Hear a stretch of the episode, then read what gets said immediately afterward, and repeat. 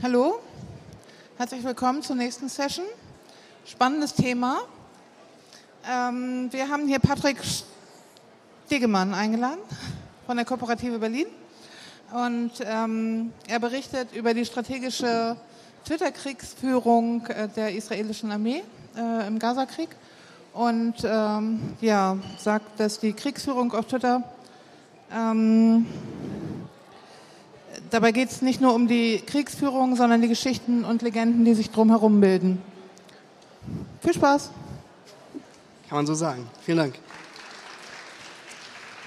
Ähm, es geht um, man könnte natürlich sagen, es geht darum, wie die israelische Armee Krieg äh, darstellt auf Twitter, aber eigentlich geht es um etwas ganz anderes. Das ist zumindest die These, äh, die ich versuchen werde, in 20 Minuten anzureißen, mit Beispielen zu bebildern. Die These ist, dass es um viel mehr als Repräsentation des Krieges geht, sondern es wird Krieg geführt auf Twitter und damit analog auf vielen anderen Social-Media-Plattformen. Es wird gewonnen, verloren mit ganz realen Auswirkungen auch auf den Krieg zu Boden, zu Wasser und äh, in der Luft. Ich habe 2014 in der zurückliegenden äh, Gaza-Offensive der israelischen Armee mit dem klangvollen Namen ähm, Protective Edge ähm, eine Twitter-Analyse gemacht über den Inhalt des, äh, der Tweets der israelischen Armee äh, Themen, Akteure, Gewaltförmigkeit äh, und das auch verglichen mit den drei Monaten vor und nach dem Krieg. Und dazu werde ich ähm, später kommen. Ich möchte aber auch ein paar Einblicke geben in die Entwicklung äh, der letzten Jahre. Wie ist da, was ist da eigentlich passiert in diesem Nahostkonflikt äh, auf Twitter? Ähm, und ich bin selbst zu diesem Thema gekommen über genau diesen äh, Tweet. Das war am 14. November 2012. Damals flogen schon viele Wochen lang Raketen nach Israel. Die israelische Armee antwortete mit äh, Luftangriffen auf Stellungen der Hamas in Gaza. Und die Lage spitzte sich zu und ich saß an diesem 14. November in einer immer noch lauen äh, Nacht in Israel und ähm, habe damals in Haifa studiert und scrollte durch meinen Twitter-Feed und las schlechte politische Witze von irgendwelchen Freunden oder Unterhaltung über irgendwelche unterklassigen Fußball. Und zwischen all diesen Tweets kam dieser Tweet, der die gezielte Tötung von Ahmed al-Jabari verkündete. Und Jabari war nicht irgendein Terrorist, sondern einer der sogenannten Big Five der Hamas, einer der Anführer des militanten Flügels der ähm, Al-Aqsa-Brigaden, äh, Al-Qassam. Und der wurde gezielt getötet an diesem 14. November in Gaza-Stadt. Es gab auch ein YouTube-Video dazu, das ebenso wie der Tweet kurze Zeit nach dieser Tötung veröffentlicht wurde. Und für mich war die ganzen Wochen zuvor schon spürbar, was da eigentlich passiert. Es gab Raketenalarm im Süden, äh, Freunde haben den Süden Israels verlassen, weil es da unsicher war. Aber hier kam der Krieg auf einmal plötzlich zu mir, wie er jedem, zu jedem von euch auch hätte kommen können, nämlich per Twitter. Und das alleine war für mich bemerkenswert und das war so ein bisschen der Beginn, warum ich äh, angefangen habe, mich mit dem Thema äh, zu beschäftigen. Und es wird eigentlich noch ein bisschen absurder, aber auch deutlicher, wenn man sich den gesamten Krieg natürlich anschaut, aber auch alleine diesen Tag, diesen 14. November 2012. Die israelische Armee verkündet schon am Nachmittag des Tages, dass kein Hamas ähm, offizieller hochgestellt oder niedrig gestellt, jetzt sehr ähm, schlecht übersetzt, ähm, seinen Kopf über der Erde heben soll.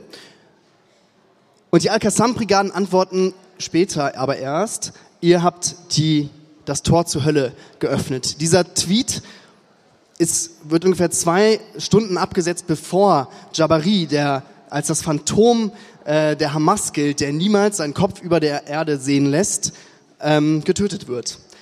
Was daran beachtlich ist, ist mindestens zweierlei. Das eine ist, das israelische Militär, also nicht irgendeine Public, Public, äh, Public Diplomacy Agentur, nicht das Außenministerium, nicht der Ministerpräsident oder sonst irgendetwas, sondern das israelische Militär kommuniziert zum einen mit der Kriegspartei, mehr oder weniger direkt, obwohl es keine offiziellen Verhandlungen natürlich gibt, und damit auch mit der internationalen Öffentlichkeit. Und sie nutzt, so zumindest das legt äh, dieser Twitter-Verkehr nahe, Twitter als ein strategisches Moment der Kriegsführung. Sie kündigen nämlich den Tod Jabaris ähm, hier an. Zwei Stunden später ähm, wird er gezielt getötet. Es geht also um die Darstellung nicht nur des Krieges auf Twitter, sondern wie Twitter selbst zum strategischen Moment der Kriegsführung wird. Und was das eigentlich heißt, das habe ich mich äh, in diesem November gefragt und ich habe darauf gar keine definitive Antwort, aber vielleicht ein paar Thesen oder Ideen, was das heißen könnte. Für das Militär natürlich auf der einen Seite, aber vielleicht viel wichtiger für uns als politische Öffentlichkeit, als Twitter-Öffentlichkeit oder als Journalistinnen und Journalisten. Was heißt das, dass wir auf einmal an einem Ort sind, der zumindest von den Kriegsparteien als Kriegsschauplatz auch begriffen wird? Was es für mich ganz sicher nicht heißt, das hat, das, äh, hat CNN Ende 2012 geschrieben.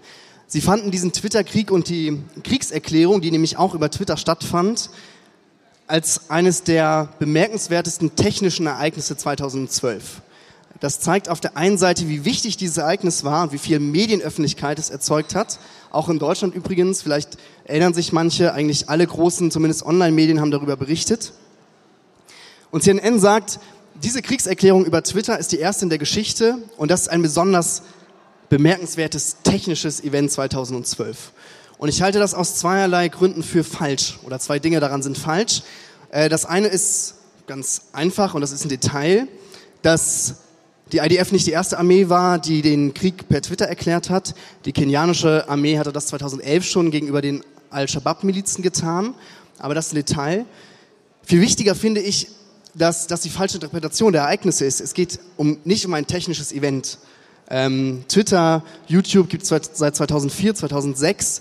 Technisch ist da im Grunde in den äh, Jahren bis zu dieser Kriegserklärung, in den sechs Jahren nicht so viel passiert. Was da tatsächlich passiert ist, als eine urpolitische, eine ur äh, Sache. Es hat sich nämlich, haben sich Strukturen im Militär und in der Politik verändert. Da gibt es eine Armee, da gibt es Soldatinnen und Soldaten, die haben äh, Uniform an und so Dienstgrade und es gibt Offiziere und Offizierinnen.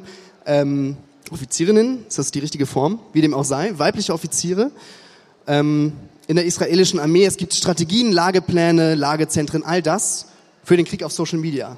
Und das ist letztlich nichts Technisches, sondern eine urpolitische Frage, ähm, die dahinter steht. Und deshalb glaube ich, dass dieses sehr kunstvolle äh, Gemälde, das ich da gezeichnet habe mit äh, Keynote, äh, viel besser trifft vielleicht ähm, als die Interpretation des äh, CNNs. Das geht zurück auf dieses Buch und die beiden Autoren sprechen von einem zunehmend diffusen Krieg. Sie sagen, Ursachen und Effekte sind nicht mehr klar aufeinander zurückzuführen. Wir haben einen unübersichtliches Feld, in dem Informationen immer wichtiger werden und das ändert grundlegend das Verhältnis von Öffentlichkeit, Militär und Politik. Und Informationen werden selbst zum Gegenstand von Kriegen. Die Ursache, sagen sie, und das ist so ein bisschen die These auch des Vortrages, ist eine Mediatisierung des Krieges. Es geht darum, dass die Logik der Medien selbst in den Krieg eintaucht. Es geht nicht nur darum, dass Krieg irgendwie berichtet wird, sondern der Krieg selbst wird mit Mitteln der Medien geführt und in der Logik der Medien. In diesem Falle, was ich mir angeschaut habe, in der Logik von Twitter. Dass das für den israelischen Fall immer wichtiger wird, das war früh zu erkennen, beziehungsweise hat einen historischen Grund und das, äh, dieser Grund liegt im Libanonkrieg 2006, das ist der äh, sogenannte Zweite Libanonkrieg. Die äh, schiitische Miliz Hisbollah hatte zwei Soldaten entführt. Es gab äh, andauernden Beschuss auch auf den äh, Norden Israels, Raketen, die bis nach Haifa gereicht haben, also eine der drei größten Städte des äh, Landes. Die israelische Armee hat dieses Feuer erwidert. Es kommt zum Krieg 2006 und eigentlich ist alles verhältnismäßig einfach. Die internationale Community ähm, geißelt zwar auch die Handlungen der israelischen Armee, aber vor allem auch der Hisbollah. Die Hisbollah, die den, im Süden des Libanons herrscht sozusagen, ähm, wird auch von der libanesischen Regierung für ihre Raketenangriffe kritisiert. Viele arabische Anrainerstaaten, was nicht selbstverständlich ist, ähm, im Nahostkonflikt, kritisieren die Hisbollah. Und das israelische Militär sagt, wir gehen da rein, zerstören ein paar Stellungen, gehen wieder raus, alles okay. Was passiert im Verlauf dieses Krieges ist, dass es eines der traumatischen Ereignisse äh, für die israelische Öffentlichkeit wird. Es gibt später eine Untersuchungskommission, weil dieser Krieg militärisch, politisch, aber vor allem öffentlich äh, verloren wird. Und was die Hezbollah in diesem Krieg 2006 macht, sehr, sehr früh, ist, sie hat einen YouTube-Kanal. Und was sie damit schafft, ist die Ereignisse, die in diesem Krieg kommen werden, zu Prime oder beziehungsweise zu Frame. Sie können ihnen Bedeutung beimessen, gerade weil ganz wenige Journalistinnen und Journalisten natürlich darüber berichten können. Es ist Kriegsgebiet, Journalistinnen nicht unbedingt Zugang. Das heißt, es ist eine wichtige Informationsquelle und die Öffentlichkeit bezieht sich häufig auch auf die Bilder und sie schafft damit ein Framing in der breiten Öffentlichkeit, auch in der israelischen und in der Weltöffentlichkeit, die strategische Bewegungen des israelischen Militärs auch ganz, ganz schwer machen. Die Hezbollah versteckt Raketen in Moscheen und ähm, in Schulen. Israel bombardiert die und die Hezbollah stellt die Bilder wenig später, wenige Minuten später ins Netz und hat komplett den kommunikativen Vorteil auf ihrer Seite. Israel hat keinerlei Antwort ähm, kommunikativer Natur auf diese Kommunikationsstrategie der Hezbollah, die auch einen äh, Kabelfernsehsender äh, und so selber haben. Aber dass sie auf YouTube und anderen Social-Media-Plattformen aktiv sind, darauf hat Israel keine Antwort. Und verliert damit sozusagen die Geschichte dieses Krieges, weil sie keine gegen das Framing der Hezbollah nicht mehr ankommt. Was in der Folge passiert, es wird eine Kommission eingesetzt in Israel, die die militärischen Versäumnisse, die politischen analysiert und abrechnet sozusagen, was nicht ungewöhnlich ist. Das gibt es auch ähm, zum letzten Gazakrieg. Das läuft gerade in Israel, eine Parlamentsanhörung dazu. Und diese Kommission sagt, wir müssen unsere Kommunikation komplett umstellen. Und das ist sozusagen für den Fall hier eigentlich das wirklich Interessante. Sie sagt, wir schaffen ein, eine eigene Einheit innerhalb der IDF, also innerhalb der Israel Defense Force, innerhalb der Armee, die fortan für Social Media zuständig ist. Und ein IDF-Offizieller ähm, sagt später, Computer und Tastaturen sind unsere Waffen und Facebook und Twitter ist das Battlefield. Ähm, man kann davon ausgehen, das ist ein äh, anonymes Interview äh, in, einem Amerikan in einem amerikanischen Buch von Stein, die Quelle steht da unten. Ähm, man kann davon ausgehen, dass das äh, Real Talk ist, also dass sie das auch so meinen, das ist deren Begrifflichkeit dafür. Was ein Indiz dafür ist, wie wichtig ihnen dieses Battlefield, Twitter und Facebook eben ist. Und dass das so ist, zeigt schon die nächste Operation 2008, 2009 äh, im Gazastreifen am Tag des Beginns der Operation. Die zwei Tage nach Beginn der Operation geht der YouTube-Kanal der IDF online und am Tag der Bodenoffensive, am 3. Januar äh, 2009, der Twitter-Kanal. Das zeigt auch, dass die Kommunikationsstrategie und die militärische Strategie von Beginn an gemeinsam äh, geplant wurde und nicht mehr sozusagen additiv ähm, Wichtig ist für das israelische Militär insbesondere aus dieser Defensive, in die sie geraten waren, kommunikativ 2006 herauszukommen und selber Bilder anzubieten, ein eigenes Imagebuilding äh, zu machen. Und wie sie das macht, äh, das habe ich versucht zu untersuchen 2014. Ich habe mir ähm, zwei, 2300 äh, Tweets angeguckt der IDF, die sie im der Operation Protective Edge, die im, vom 8.7. bis 26.8. ging, also Juli August, 50 Tage, ähm, also der jüngste Gaza-Krieg und drei Monate davor und danach. Und das ist ungefähr der Verlauf über dieses äh, halbe Jahr. Wir sehen hier in der, in der Mitte weiß ist sozusagen die Kriegsdauer und der Kriegsverlauf mit Raketen, die auf Israel fliegen, aber auch mit, Palästin mit äh, Toten in Gaza, zeigt sich ziemlich genau an der, auch an der kommunikativen Kurve. Das ist die Anzahl der Tweets ähm, am Tag.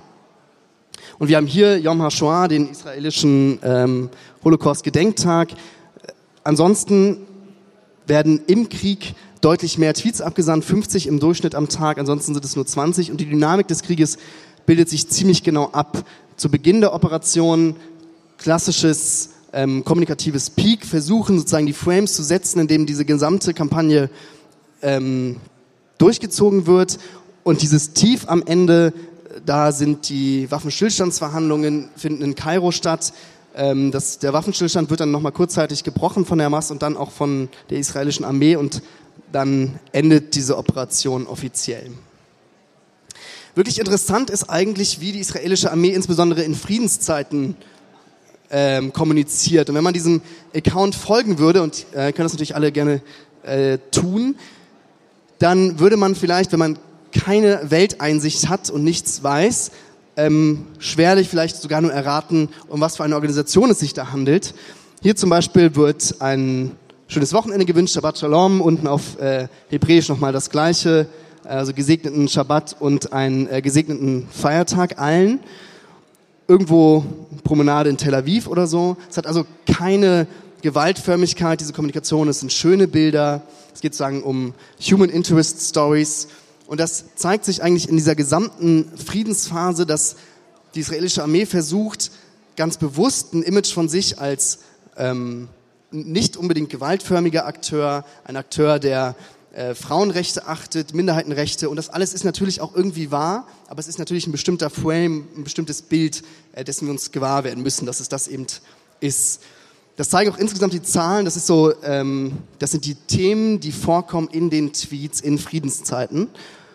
Und wir haben ungefähr so 37 Prozent Human Interest. Das ist sowas wie dieses äh, schönes Wochenende oder äh, Soldatinnen, die über ein schönes Feld laufen und einen Sonnenaufgang dahinter oder ganz gerne auch äh, die arabisch-christliche äh, Soldatin, die in der israelischen Armee dient, ein Porträt äh, dieser Soldatin. Das sind alles diese Human Interest Stories und wir haben sozusagen rechts äh, Attacken in Israel und auch Attacken in der Westbank. Das allerdings alles erst, wenn es sozusagen zum Krieg geht. Wenn man reine Friedensmonate nimmt, dann gibt es eigentlich ein Bild einer Kommunikation dieser Armee, die vollkommen ohne Krieg, vollkommen ohne Gewalt auskommt. Besonders beliebtes Thema, ich habe das schon angedeutet, ist sozusagen Gender Equality für die israelische Armee. Ähm, in Israel müssen alle jungen Menschen, alle jüdischen Bürgerinnen und Bürger zumindest, äh, dienen, Frauen zwei, Männer drei Jahre. Ähm, das führt zu bestimmten Gender-Dynamiken, die besonders sind in Israel. Und dieses Thema wird sehr, sehr oft gebracht. Es ist ein typischer westlicher Wert, auf den sich viele einigen können äh, dass natürlich äh, richtig ist, äh, Gleichberechtigung an allen äh, Fronten ähm, zu erzielen. Die israelische Armee spielt diese Karte äh, sehr, sehr offensiv, aber auch was die Integration muslimischer Bürgerinnen, also 20, äh, 20 Prozent aller israelischen Bürgerinnen sind ja auch äh, sind arabischer Herkunft oder bezeichnen sich selbst als Araber. Ähm, und das trifft eigentlich ziemlich genau, also wenn man sich diese Tweets anschaut und die Verteilung, welche Themen werden da eigentlich verhandelt, dann ist das eine klassische, in der amerikanischen Politikwissenschaft sagt man äh, Soft Politics. Also es geht nicht so sehr darum, wer den größeren hat, wer die größere Armee hat und mehr Macht, das ist auch wichtig, sondern es geht darum, welche Geschichte erzähle ich. Und äh, gerade, also das ist der englische Account, es gibt auch einen spanischen, einen russischen, hebräischen und einen arabischen äh, Twitter-Account. Das heißt, dieser Account richtet sich natürlich explizit an die internationale Öffentlichkeit und er versucht insbesondere natürlich internationale Werte äh, zu vermitteln. Und das trifft ganz gut den Kern von Nye, der Softpolitik ähm, definiert hat und gesagt, eigentlich in der, in der Spätmoderne geht es um konkurrierende Glaubwürdigkeit. Wir müssen besonders glaubwürdig wirken und es geht eigentlich darum, eine gute Geschichte zu erzählen und nicht darum, unbedingt den Krieg mit Waffen zu gewinnen. Und das ist die Lehre, die, die das israelische Militär gezogen hat nach dem Krieg 2006, den sie militärisch hätte locker gewinnen können natürlich, den sie aber verloren hat, weil die israelische Öffentlichkeit nicht mehr an diesen Krieg geglaubt hat, weil die Weltöffentlichkeit nicht daran geglaubt hat ähm, und weil der Druck auch der arabischen Anrainerstaaten immer größer würde, weil die Hezbollah so eigenartig das klingt, die bessere oder passendere oder überhaupt die einzig vorhandene Geschichte äh, erzählt hat.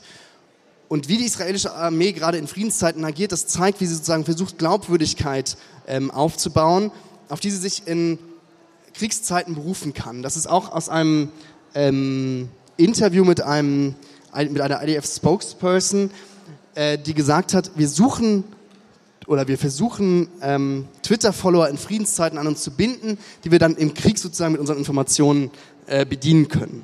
Und deswegen ist nicht so verwunderlich, dass die israelische Armee gerade in Kriegszeiten natürlich anders agiert. Das ist natürlich auch eine andere politische äh, Grundlage. Der große äh, lila Bereich, 53 Prozent, behandelt Attacken, Angriffe in Israel. Also 2014 sehr viele Qassam-Raketen fliegen äh, nach ähm, Israel, zerstören Häuser und so weiter, werden vom Iron Dome abgefangen. Und ein Großteil der Kommunikation dreht sich um diese Themen. Dann gibt es natürlich auch noch sowas wie zum Beispiel Leben in Gaza mit 18 Prozent. Ja, auch ein ganz interessanter Frame. Die israelische Armee hat irgendwann verstanden oder insgesamt die israelische die, die sich um Öffentlichkeit bemühen, dass die Weltöffentlichkeit eigentlich auch über, die, über Hamas nie als Terrororganisation in Gaza spricht. Ähm, die Hamas hat 2014 in diesem Krieg acht Leute hingerichtet äh, in Gaza wegen Kollaboration. Das heißt, natürlich sind da schreckliche Bedingungen auch und eine politische Diktatur dieser Terrororganisation. Und das versucht ähm, die israelische Armee natürlich auch zu erzählen, ähm, verstärkt in diesem Krieg. Das hat sich vorher äh, nicht so stark getan. Sie changiert also in dieser Kriegszeit ein bisschen zwischen dem, was links repräsentiert wird, nämlich äh, Drohung gegenüber der Hamas. Sie bildet aber zum Beispiel auch äh, tote Terroristen ab. Also wenn es eine Operation gab, dann twittert sie darüber und zeigt sozusagen die toten äh, Kämpfer der Hamas. Und gleichzeitig, also das ist sozusagen die eine Form der Kommunikation, und auf der anderen Seite versucht sie natürlich international sozusagen so ein Empathieframe aufzubauen. Es gibt diese äh, What Would You Do, hat schon 2012 in dem Krieg eine wichtige Rolle gespielt, da sah das nur ein bisschen anders aus. Da war das Brandenburger Tor zu sehen, der Big Ben, der äh, Triumphbogen in Paris und immer eigentlich mit dem gleichen Bild und der gleichen Botschaft, nämlich so ein Empathieframe zu sagen, was würdest du tun, äh, wenn die Raketen in deiner Stadt äh, ankämen.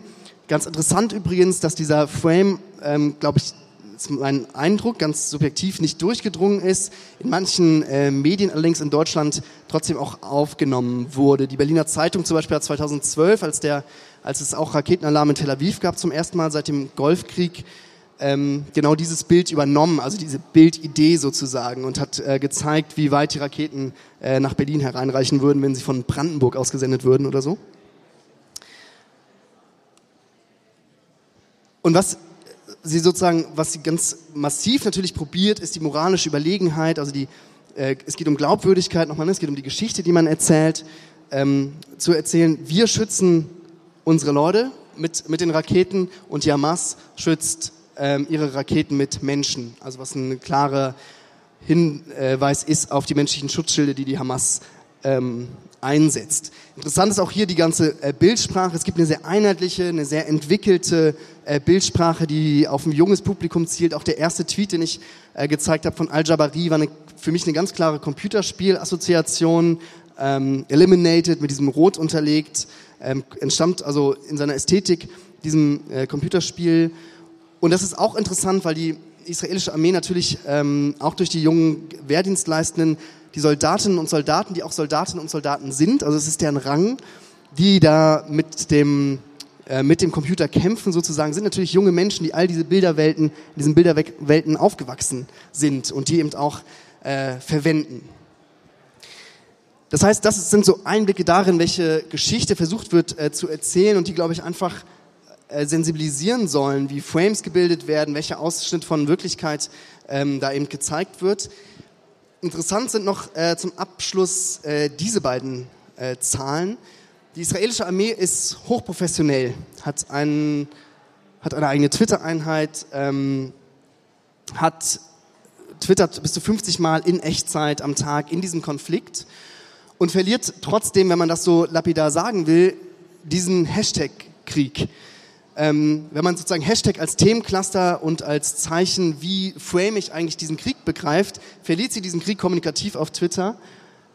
Nämlich nur ein Zehntel aller Hashtags sieht den Krieg unter dem Label Israel under, under Fire und 2,6 Millionen Gaza under Attack. Das ist natürlich, es geht um den gleichen Krieg, aber es geht um zwei vollkommen verschiedene Sichtweisen dieses Krieges. Nämlich geht es eigentlich darum, dass Israel hier äh, einer Gefahr ausgesetzt ist oder geht es darum, dass Gaza einer äh, Gefahr ausgesetzt ist? Also wenn ihr mit dem Argument mitgeht, dass das eine bestimmte Wirklichkeitsrezeption äh, beinhaltet, welcher Hashtag ver verwendet wird, dann heißt das eben auch, dass die israelische Armee, die wahnsinnig professionell ist, die sehr, sehr schnell gelernt hat nach 2006, diesen Hashtag trotzdem verliert. Und das ist wiederum auch ein Hinweis auf das Zitat, das ich am Anfang gebracht habe. Es geht sozusagen in einem diffusen Krieg natürlich darum, welche Geschichte gewinnt. Aber es ist so diffus geworden, dass eine große Macht äh, wie die israelische Öffentlichkeitsarbeit eben nicht durchdringt. Das hat auch viel mit Öffentlichkeitsstrukturen natürlich im Westen zu tun, die Israel vielleicht nicht wohlgesonnen sind und so weiter. Ähm, aber insgesamt natürlich, dass ganz andere Akteurinnen und Akteure auf einmal eine Rolle spielen in diesem, ähm, in diesem Krieg, der eben auf Twitter ähm, abgeht. Und das im Übrigen, das noch als letzter Satz dazu, obwohl der Account der Hamas, den hätte ich nämlich auch gerne untersucht, ähm, schon am 19.07. gelöscht wird von Twitter. Also Twitter spielt in diesem Krieg natürlich auch eine Rolle und hat gute Gründe, diesen Account zu löschen, aber es ist natürlich ein interessanter Aspekt in diesem Krieg, dass das Unternehmen da eben auch eine Rolle spielt und gleichzeitig eben auch darauf hinweist, wie, die, wie gebrochen diese Öffentlichkeit ist, ähm, in der ganz viele Leute zu diesem Thema äh, sich geäußert haben. Und ähm, jetzt haben wir noch fünf Minuten für Fragen, wenn ihr denn mögt.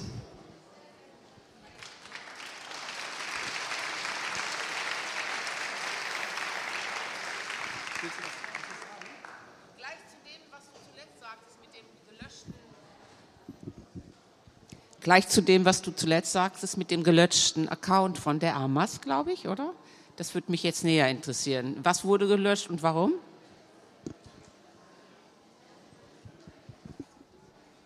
Also die, die Hamas hatte einen Account, Al-Qassam, den habe ich äh, von gezeigt. Hatte danach noch mehrere andere Accounts, hat die dann immer so ein bisschen umbenannt und so. Und ähm, Twitter hat die gelöscht ähm, am 19.07., also kurz nach Beginn der Offensive. Und ähm, einfach, also wegen, wegen Verstoß gegen die, gegen die AGBs sozusagen. Es geht um Gewalt, es ist nicht, also die Hamas steht auf allen Terrorlisten, äh, die man sich vorstellen kann. Ja, haben sie den gelöscht, ne? So, also ja. So, so war's. Yep.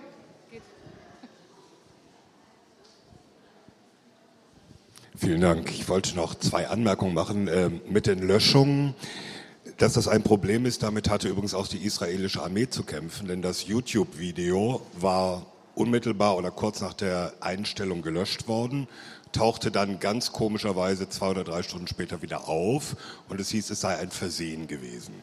Das ist der eine interessante Aspekt. Der andere interessante Aspekt ist, ich habe ähm, diesen, diesen Twitter-Battle IDF gegen Al-Qassam-Brigaden immer parallel mir angeschaut zu dem, was äh, zu der Zeit auch in Afghanistan ablief, wo es ähnliche Twitter-Kriege zwischen ISAF und den Taliban gab. Und das Interessante ist, äh, bei den Taliban wurde auch mal immer wieder ein Account gelöscht, dann wurde halt ein neuer angelegt, aber die sind dann in einen richtigen Dialog eingetreten. Da gibt es dann also Beispiele, wie die sich über Tage hinweg so Twitter-Kriege liefern, so nach dem Motto, ihr lügt, nein, ihr lügt während das äh, bei den Auseinandersetzungen zwischen den Al-Qassam-Brigaden und Israel eigentlich immer nur äh, we'll open the gate of hell or you open the gates of hell, no you open the gates of hell yourself. Das ist dann nie äh, dazu gekommen, äh, dass, dass die eigentlich gegeneinander diesen Twitter-Krieg geführt haben. Das war also eine ganz andere Struktur. Ich habe da keine richtige Erklärung für. Äh, ich weiß nicht, ob äh, auf Seiten der Taliban das professioneller geführt wurde, bei den Al-Qassam oder bei der Hamas eben nicht. Aber es gibt auch andere Beispiele dafür, dass dieser Krieg auf Twitter zum Standardrepertoire solcher äh, Insurgencies oder asymmetrischen Kriege gehört. Also zu dieser. Äh, ganz kleinen Moment mal. Ich möchte dich noch mal kurz vorstellen. Thomas Wiegold äh, von Augen geradeaus und Thomas Wiegold, Twitter. Äh, vielen Dank. Ganz wichtige Anmerkung äh, mit dem Video. Warum es, also ein Grund, warum es nicht zur Interaktion kommt, ist, äh, dass die IDF die Interaktion komplett einstellt im Krieg. Also davor versucht sie sozusagen nach allen Regeln des, des Mediums zu agieren. Sie benutzt Hashtags und Ads und den ganzen Krimskrams. Äh, und damit hört sie auf im Krieg, aus irgendeinem Grund. Das ist nicht besonders klug als Kommunikationsstrategie, finde ich, aber sie tut das nicht.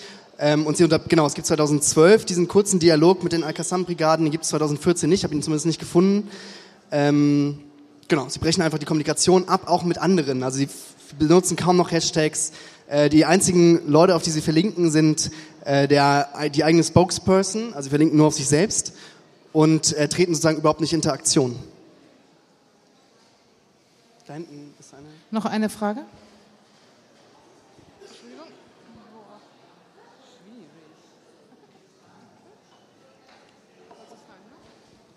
Ähm, du hast gesagt, dass äh, die IDF im Vergleich zu äh, Hamas äh, weniger Erfolg hatte mit, bei ihrer Social-Media-Kampagne gesessen, kleinere Audience und so weiter.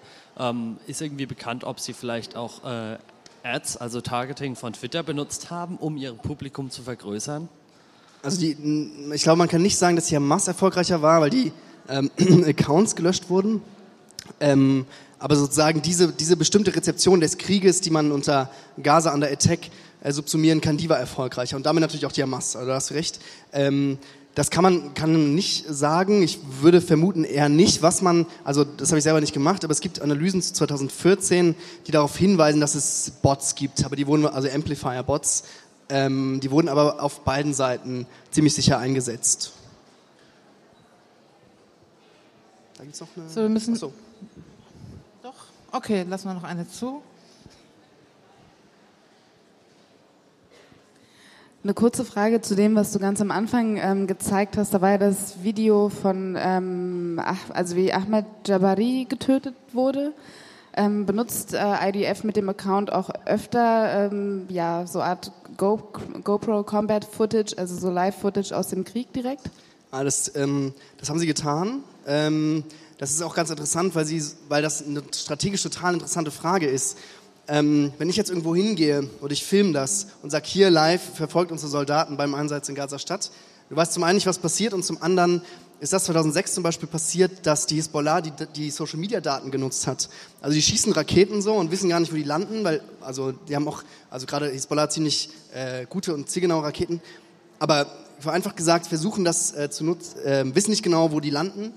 Und zwei Sekunden später, nachdem die Rakete aber einschlägt, gibt es sozusagen einen Tweet und damit können sie, haben sie sozusagen ähm, Intelligence Services über Social Media. So, also das ist ein, ein Problem für, für diese Art der Kommunikation, aber es wird äh, genutzt. Ja, also es gab zum Beispiel diese, äh, sagen ikonografisch fast schon geworden. In Israel sind es wurden diese Tunnel entdeckt 2014, was zur Ausweitung der Operation geführt hat. Diese Tunnel, die durch Gaza durchgegraben werden, um umliegende Dörfer in Israel äh, zu attackieren. Und da sind sagen diese Videos, wie die da reingehen und oh, hier ist ein Tunnel und so, das ist total ähm, ja, ikonografisch geworden eigentlich schon fast. Genau. Herzlichen Dank. Ein spannendes Thema. Wir können leider keine Fragen mehr beantworten. Thomas hat bestimmt einen ganz wichtigen Einwand. Thomas. Ich finde das Thema auch super spannend, aber. Entschuldigung, ich will nur ganz kurz sagen, zu diesem klinischen Drohnenvideo gibt es auch den Gegenschuss am Boden. Nämlich ein Video aus Gaza mit dem zerstörten Wagen, wie die Leiche rausgezogen wird. Das ist nicht ganz so einfach zu finden, aber es gibt's. Okay, vielen Dank.